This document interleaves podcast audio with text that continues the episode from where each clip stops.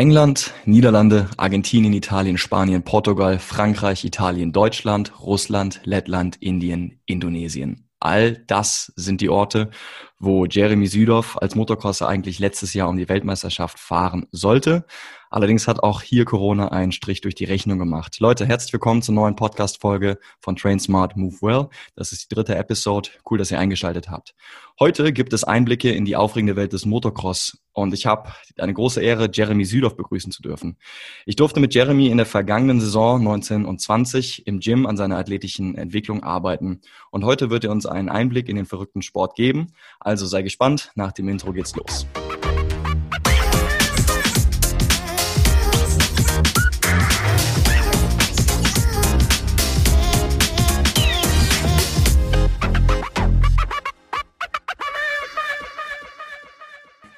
Hi Jeremy, vielen Dank, dass du hier bist, freut mich mega. Gib uns doch erstmal einen kurzen, knackigen, 30-sekündigen Einblick in dein Leben. Wer bist du, was machst du, was geht ab in deinem Leben? Ja, hallo, danke auch, dass ich dabei sein darf. Ähm, mein Name ist Jeremy Südo, ich bin 20 Jahre alt, äh, komme aus Chemnitz, das ist in Sachsen. Ähm, ja, und ich bin professioneller Motocross-Fahrer. Ähm, ja, das ist, sag ich mal, eine Sportart, die noch nicht ganz so populär ist, aber ich denke, das ist eine der ja, härtesten oder schwierigsten Sportarten mit, die es gibt eigentlich. Und ich mache das jetzt schon seit ich drei Jahre alt bin. Also ich habe ziemlich zeitig damit begonnen und ja, den Rest erfahrt ihr jetzt im Podcast, denke ich. Ja, mega. Auf jeden Fall. Ähm, ähnlich wie, wie es vielleicht vielen unserer Hörer geht, ähm, ging es mir damals, bevor wir angefangen haben zu arbeiten, kannte ich äh, den Motocross noch gar nicht so genau und habe ihn dann ähm, durch die gemeinsame Zusammenarbeit äh, besser kennenlernen dürfen. Und wie du schon sagst, es ist wirklich ähm, eine der krassesten und härtesten Sportarten, die ich äh, bis jetzt so begegnet bin. Ähm, deswegen freut es mich auch nochmal mega, dass wir, dass wir heute hier zusammenkommen und den Leuten einfach einen kleinen Einblick in, in diesen Sport geben können. Du hast es eben schon erzählt, du hast mit drei Jahren begonnen, ähm, zum ersten Mal Motocross zu fahren. Äh, wie kann ich mir das vorstellen? Also bist du dann damals auf einem, auf einem Dreirad unterwegs gewesen oder war das schon so ein kleines Ding mit Motor? Erzähl doch mal ein bisschen. Äh, nee, das war so eine kleine Yamaha PW50, damit hat eigentlich fast jeder begonnen. Ähm, ja, es ist darauf äh, aufgelaufen, weil mein Papa selbst ja erfolgreich gefahren ist in seinem früheren Leben und ich konnte schon mit, sag ich mal, zweieinhalb Jahren mega gut Fahrrad fahren und da habe ich zu meinem dritten Geburtstag dann das Motorrad bekommen und es hat ja direkt reibungslos funktioniert und ja, ich sag mal so, seitdem ja, hält mich der Motocross-Sport fest. Ähm, bin dann sogar mit fünf Jahren bin ich die ersten Rennen gefahren, genau. Und ja, seitdem, ja, seitdem läuft das halt so. Absolut crazy. Mit drei Jahren fährt der Junge Motorrad. Ich weiß noch ganz genau, ich habe meinen Eltern damals versucht, mit 15 Jahren ähm, mir, ähm, mir ein Motorrad, nee, ich wollte, das war kein Motorrad, ich wollte so einen kleinen Roller haben. So ein 50 CCM Ding und das haben sie mir nicht erlaubt. Und du bist einfach mit drei Jahren schon auf dem Motorrad unterwegs gewesen, ey. Crazy. So, jetzt sind wir ähm, allerdings im Jahr 2021 mittlerweile. Das heißt, es sind schon ein paar Jahre vergangen. Und du bist jetzt auch schon auf den großen Maschinen unterwegs, fährst zu Wettkämpfen. Ich habe eben ein paar der Länder nur angesprochen, ähm, wo du normalerweise touren würdest. Ähm, gib uns doch mal einen kurzen Einblick in so ein klassisches Wettkampfwochenende. Also wie läuft das ab, wenn du am Wochenende nach, weiß ich nicht, Lettland, Indonesien, wo auch immer hinfährst und dann da um die Weltmeisterschaft oder jetzt in der kommenden Saison um die Europameisterschaft fahren wirst? Ja, also der Freitag ist eigentlich immer der Anreisetag, sage ich mal. Ähm, kommt darauf an, wo man jetzt, äh, wo die Reise hingeht. Ähm, aber ja, das ist schon eigentlich der erste stressige Moment so ein bisschen, weil wenn, wenn die Rennen so ein bisschen weiter weg sind wie Russland oder so, dann ist man eigentlich schon fast einen ganzen Tag lang beschäftigt, nur zur Strecke zu kommen. Ähm, ja, wenn man dann angekommen ist, macht man die ganzen Sachen wie ja erstmal de, dem Team ja guten Tag sagen, alle begrüßen, alles abchecken, dann heißt, ähm, dass man die Motorräder zur technischen Abnahme, dass da alles perfekt läuft. Ähm, ja, dann geht man eigentlich meistens die Strecke ab mit dem ganzen Team, guckt sich so die, ja, wie kann man sagen, die speziellen Stellen an, weil die meisten Strecken kenne ich eigentlich schon von den Jahren äh, davor. Aber ja, dann ist eigentlich schon der Freitag fast rum und dann geht's los Samstag früh mit dem ersten Training. Ähm, ja, jetzt wo ich Weltmeisterschaft gefahren bin, hat man früh äh, 20 Minuten Zeit im freien Training sich die Strecke anzugucken. Danach ja, ist eine Pause, da sind die anderen Klassen dran. Dann kommt ein 20-minütiges Zeittraining, wo es dann darum geht, ähm, welchen Startplatz man im Qualifikationstraining hat, äh, Qualifikationsrennen hat. Ähm, das ist auch noch am Samstag. Das geht dann über 20 Minuten plus zwei Runden. Und da wird dann der Startplatz für die Rennen am Sonntag ausgefahren. Ja, dann ist eigentlich der Samstag rum. Da ja, versucht man sich dann so gut zu, es geht zu regenerieren, dass man fit für den Sonntag ist, wo es dann um die Punkte geht für die Meisterschaft. Ähm, da hat man früh noch ein Warm-up von 15 Minuten, um einfach nochmal reinzukommen. Stimmt, und, da guckt ihr euch die Strecke nochmal an und ähm, genau. macht euch so richtig fresh, um, um dann durchzustarten. Ja, genau, damit man halt fit für den Tag ist. Und ja, dann kommt der erste Lauf. Ähm, der geht, oder die beiden Rennen gehen 30 Minuten plus zwei Runden, was eine ja, ziemlich lange Distanz ist, aber man muss da wirklich echt fit sein, um da von Runde 1 ja, bis zur letzten Runde auch durchzuhalten. Ähm, vielleicht vielleicht ja, gibst du den, den Zuhörern noch mal kurz einen Einblick, was ist so deine, was sind so deine Pulswerte über diese 30 Minuten? Ja, der Durchschnittspuls ist so um die 190, 195, das ist so mein Hört zu, Leute, fucking 190 bis 195, kommt auch schon mal 200 vor. Das ist eine halbe Stunde Herzfrequenz max. Höher geht's nicht. Über eine halbe Stunde. Sorry, weiter geht's. Also ja, genau, Adrenalin ähm, pur.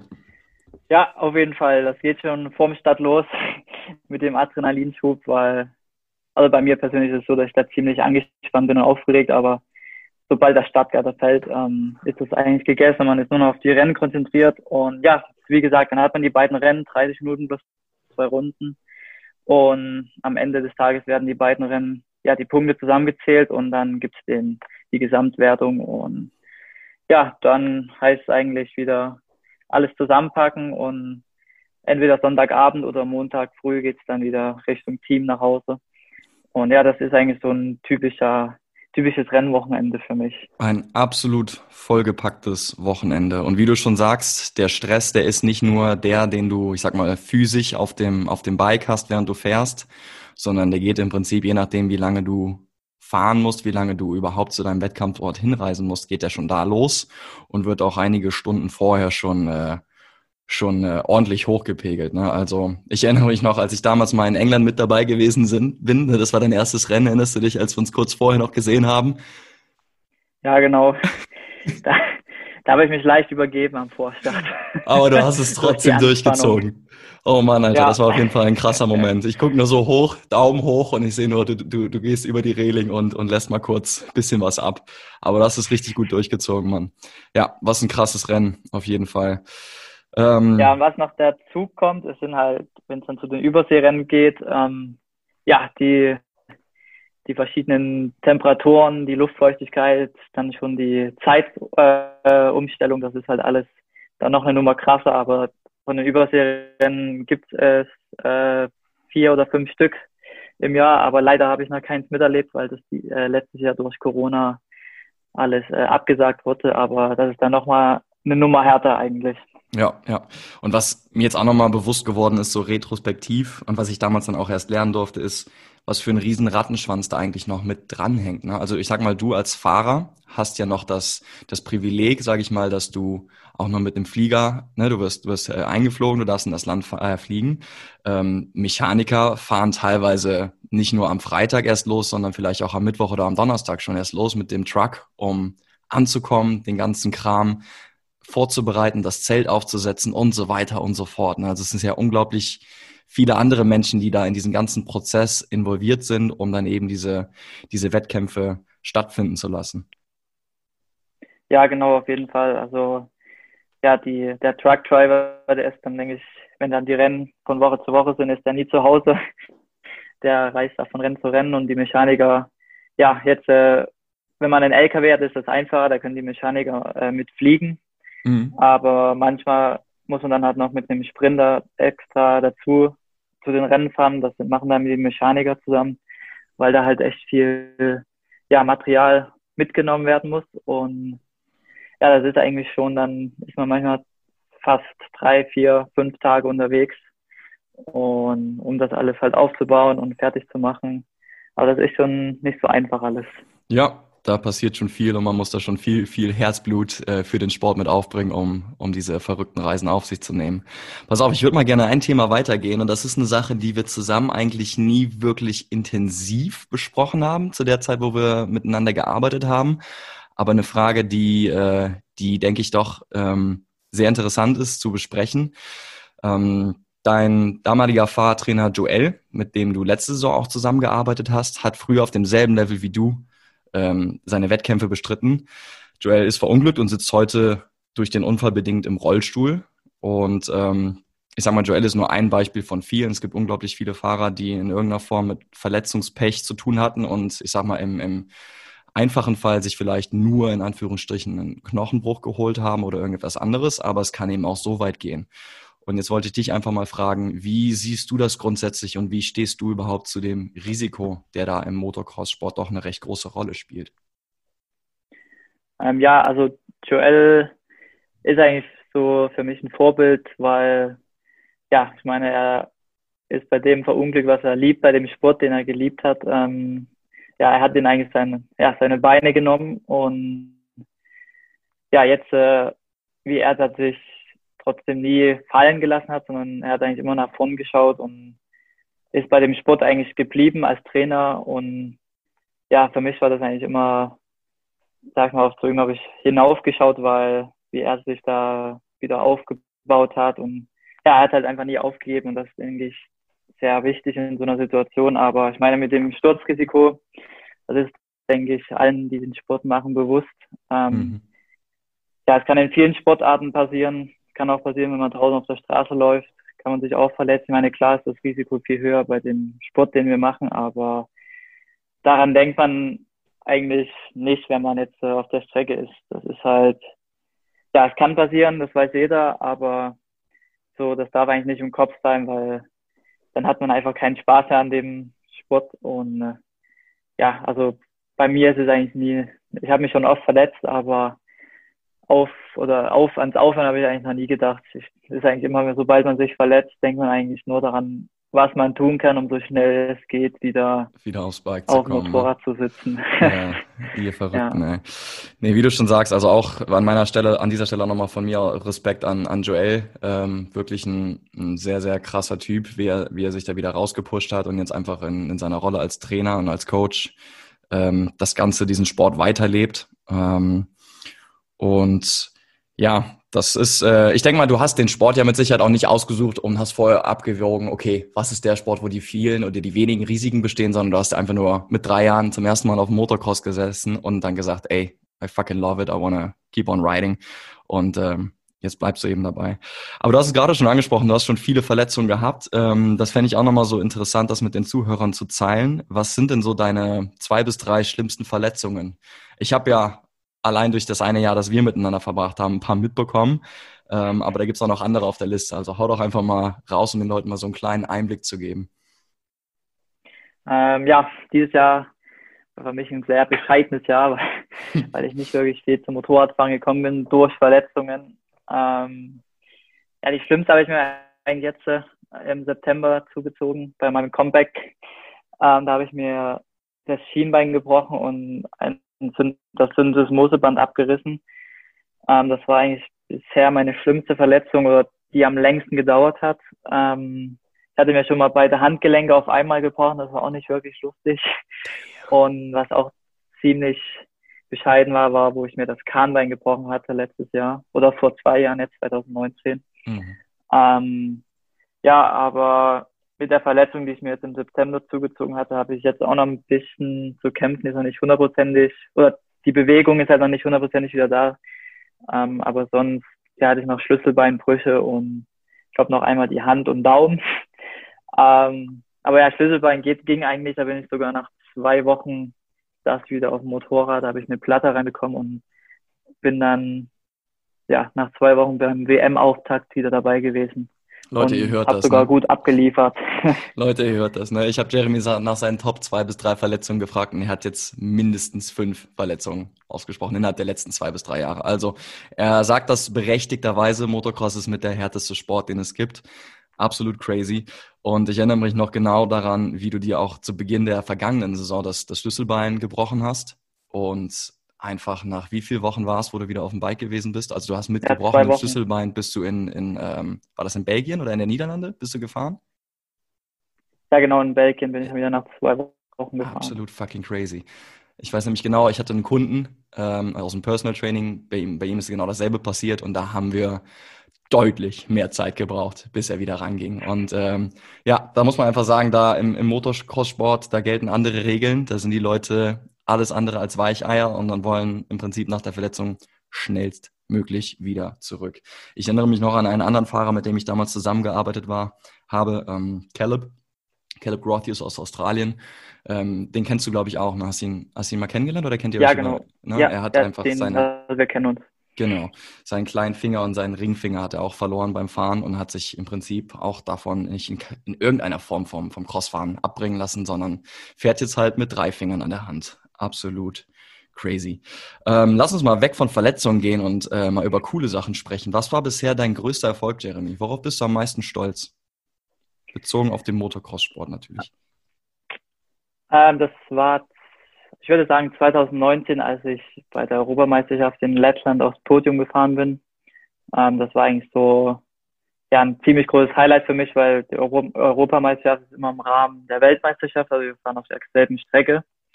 Und ja, das war schon eine coole Sache, weil ich kam da auch aus einer Verletzung von dem Karnbeinbruch und habe da ja wirklich gut abgeliefert gehabt. Ähm, hätte in dem Jahr eigentlich auch noch den ADAC Youngster Cup gewinnen können, was in Deutschland die ja, größte Serie ist.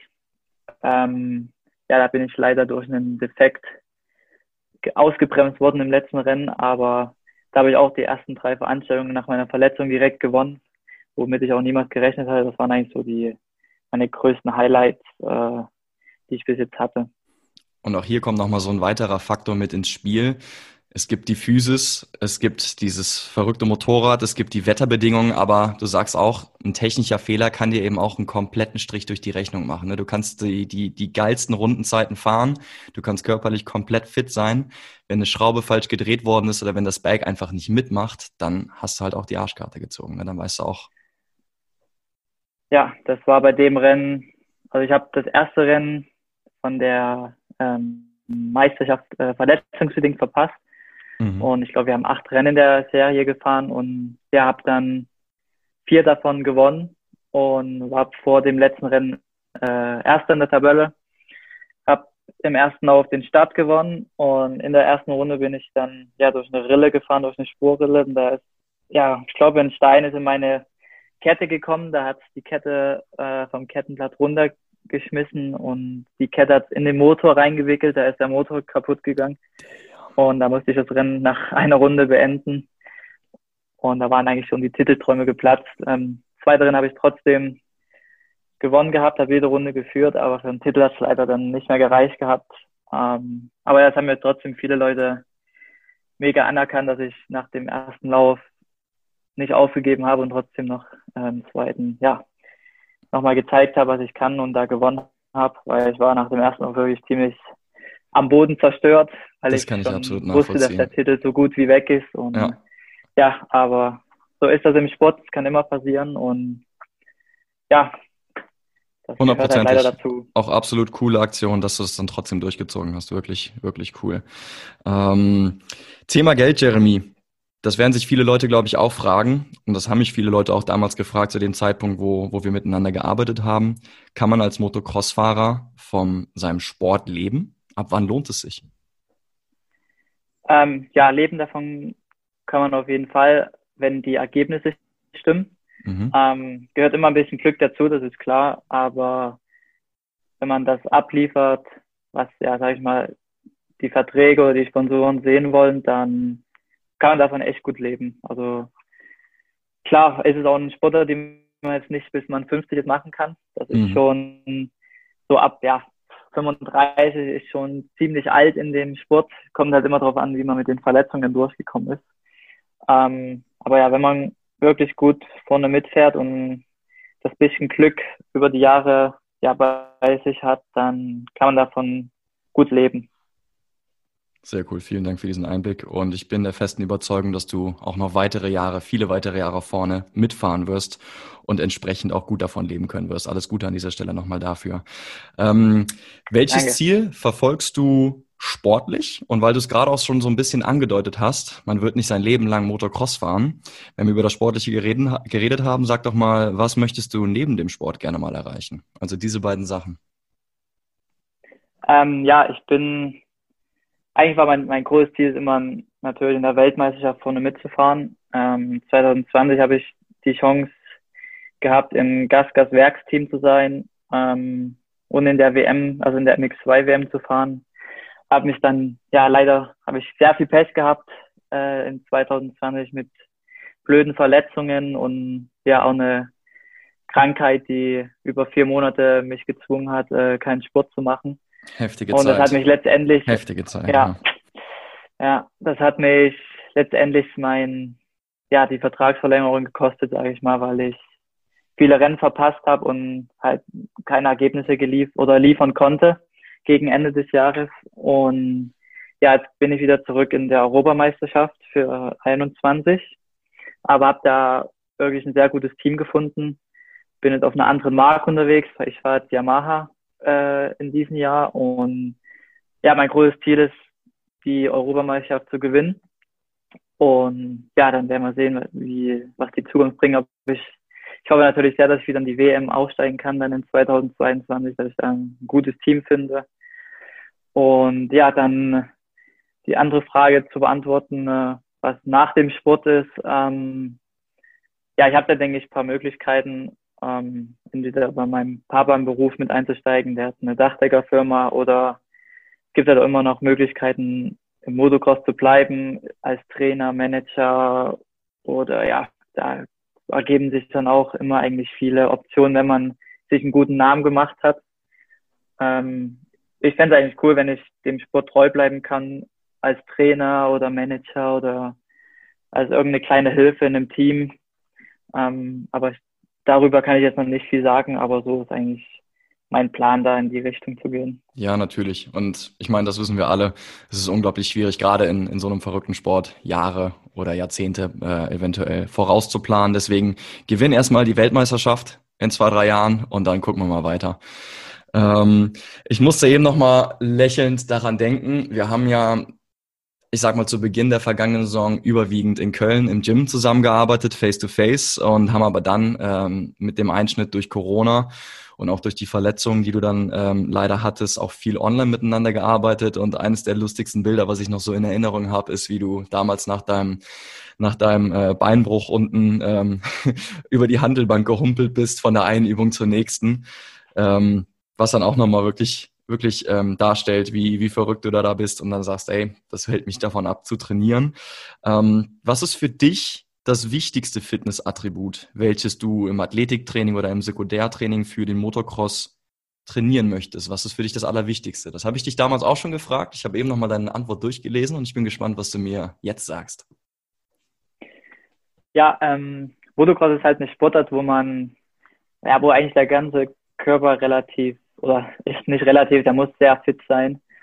Ähm, was für mich wichtig ist, halt das Cardio-Training, dass man da halt, ja, man muss viel laufen gehen, viel Rennrad fahren, um ja, das halt auf dem Laufenden zu halten. Ähm, was, dann muss man eigentlich viel, ja, Krafttraining gehört auch dazu, dass man halt der Oberkörper fit ist. ist eigentlich, ja, das Motocross ist eigentlich viel, mit viel Kraft auch verbunden.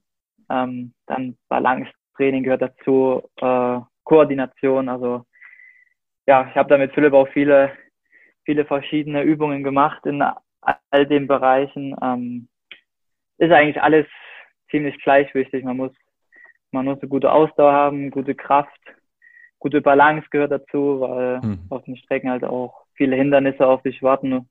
Gute Reaktionen braucht man. Das ist, geht schon am Start los, um damit vorn zu sein. Ähm, ich habe dazu kein wirklich spezifisch ein Thema, was ich wirklich sehr bevorzuge, weil es eigentlich, gehört eigentlich alles in einen Topf, sage ich mal. Ja, das ist auch vollkommen fair enough, dass du da jetzt nicht die, die Komponente XY herausstechen willst, denn wie du schon sagst, du musst unglaublich viele Sachen mitbringen, um, äh, um einfach in diesem Sport nicht nur zu überleben, sondern eben auch vorne mitfahren zu dürfen. Jeremy, wir sind schon am Ende angekommen. Ich habe noch eine letzte Abschlussfrage an dich, was mich noch interessieren würde, denn vielleicht hört ja auch der ein oder andere äh, Motocross-Fan mit, der selber vielleicht noch so ein bisschen Ambitionen hat. Das heißt, ich möchte dich fragen, was würdest du einem aufstrebenden Motocross-Fahrer raten, der später mal professionell fahren möchte? Ja, es kommt erstmal darauf an, auf das Alter, wenn man jetzt schon, sage ich mal, ja, 23, 24 Jahre alt ist, dann ist, ist es eigentlich schon fast zu spät, an das Professionelle einzusteigen. Aber also wenn man jetzt früh jünger an, Leute, und, spätestens mit drei. Ja, ne? genau. ähm, nee, aber wenn man jetzt so, sage ich mal, in dem Alter von, bei mir ging das los mit dem Professionellen so ab 17, 18. Ähm, manche fangen auch noch früher an, das ist aber in Deutschland schwierig wegen der Schulpflicht und allem ähm, das da professioneller schon früher zu machen. Aber ja, man muss halt wirklich diszipliniert sein, ähm, weil es gibt natürlich harte Tage und dass man halt dann nicht aufgibt, sondern immer fleißig trainiert. Ähm, man muss auch wirklich sich um seine Sponsoren kümmern und äh, das Verhältnis pflegen, dass da halt, weil es halt wirklich ein kostenintensiver Sport, mhm. dass man da halt immer eine kleine, ja, Kostendeckung hat. Ähm, Natürlich gehört auch ein bisschen Glück dazu, das richtige Team zu finden und die richtigen Leute um sich zu haben, weil ein gutes Umfeld ist halt auch wirklich wichtig, weil wenn man sich nicht wohlfühlt, dann kommen auch keine, keine gute Leistung äh, rüber. Ja. Aber ja, sonst halt wirklich viel trainieren, ähm, nie aufgeben und ja, immer nach vorne schauen. Das ist eigentlich das, was ich immer mache. Und da versuche halt immer positiv zu bleiben, auch wenn es mal nicht so perfekt läuft. Leute, da habt ihr es. Fangt nicht zu spät an. Trainiert fleißig, bleibt immer am Ball, schaut, dass ihr ein gutes Umfeld habt, seid nett zu euren Sponsoren und schaut, dass ihr das gewisse Quäntchen Glück mit dabei habt, so wie es in, oftmals im Leistungssport ist. Jeremy, ich möchte mich vielmals bei dir bedanken. Super cool, dass du dir die Zeit genommen hast, hier mir Rede und Antwort zu stehen und ein bisschen was über deinen Motocross-Sport zu erzählen. Ähm, gibt es in irgendeiner Form noch etwas, was ausgeblieben ist, was du gerne noch mit uns teilen möchtest. Falls nicht, kannst du einfach noch sagen, wo man dich findet. Und dann würden wir im Prinzip durch für heute. Ähm, ja, was Spezifisches gibt es da eigentlich nicht mehr. Ich bedanke mich auch, dass ich dabei sein durfte und hoffe, ja, wir konnten ein paar spannende Fragen klären und ihr hattet Spaß dabei beim Anhören. Ähm, ihr findet mich auf Instagram, Facebook unter Jeremy Südo und Sydo ja, wenn ihr wollt, man. könnt ihr mir da gern äh, S-Y-D-O-W. Ganz genau. Genau, das, das ist mein Nachname, der ist nicht so einfach. Also. Aber ja, wenn ihr da interessiert seid, könnt ihr mich da gern verfolgen, weil ich pflege eigentlich meine Social Media Kanäle ziemlich gut und versuche da immer so viel es geht äh, mit ein, also einen kleinen Einblick zu geben, wie es beim Training läuft, bei den Rennen und da gibt es eigentlich nach jedem Rennen noch einen Rennenbericht also wer sich da interessiert dafür, der kann da gerne ein Follow da lassen. ja, Leute, zieht euch das auf jeden Fall rein. Äh, sucht nach Jeremy Südorf auf Instagram, auf Facebook oder googelt den Namen einfach und ähm, checkt mal ein bisschen den Motocross-Sport aus. Vielen Dank auch an dich, mein lieber Zuhörer, dass du heute wieder mit am Start warst bei Train Smart Move Well. Falls dir die Folge gefallen hat, gib mir doch ein Like oder teile sie mit jemandem, den sie auch interessieren könnte. Und ansonsten freue ich mich darauf, dich nächsten Mittwoch wieder zu hören. Und bis dahin, train smart and move well.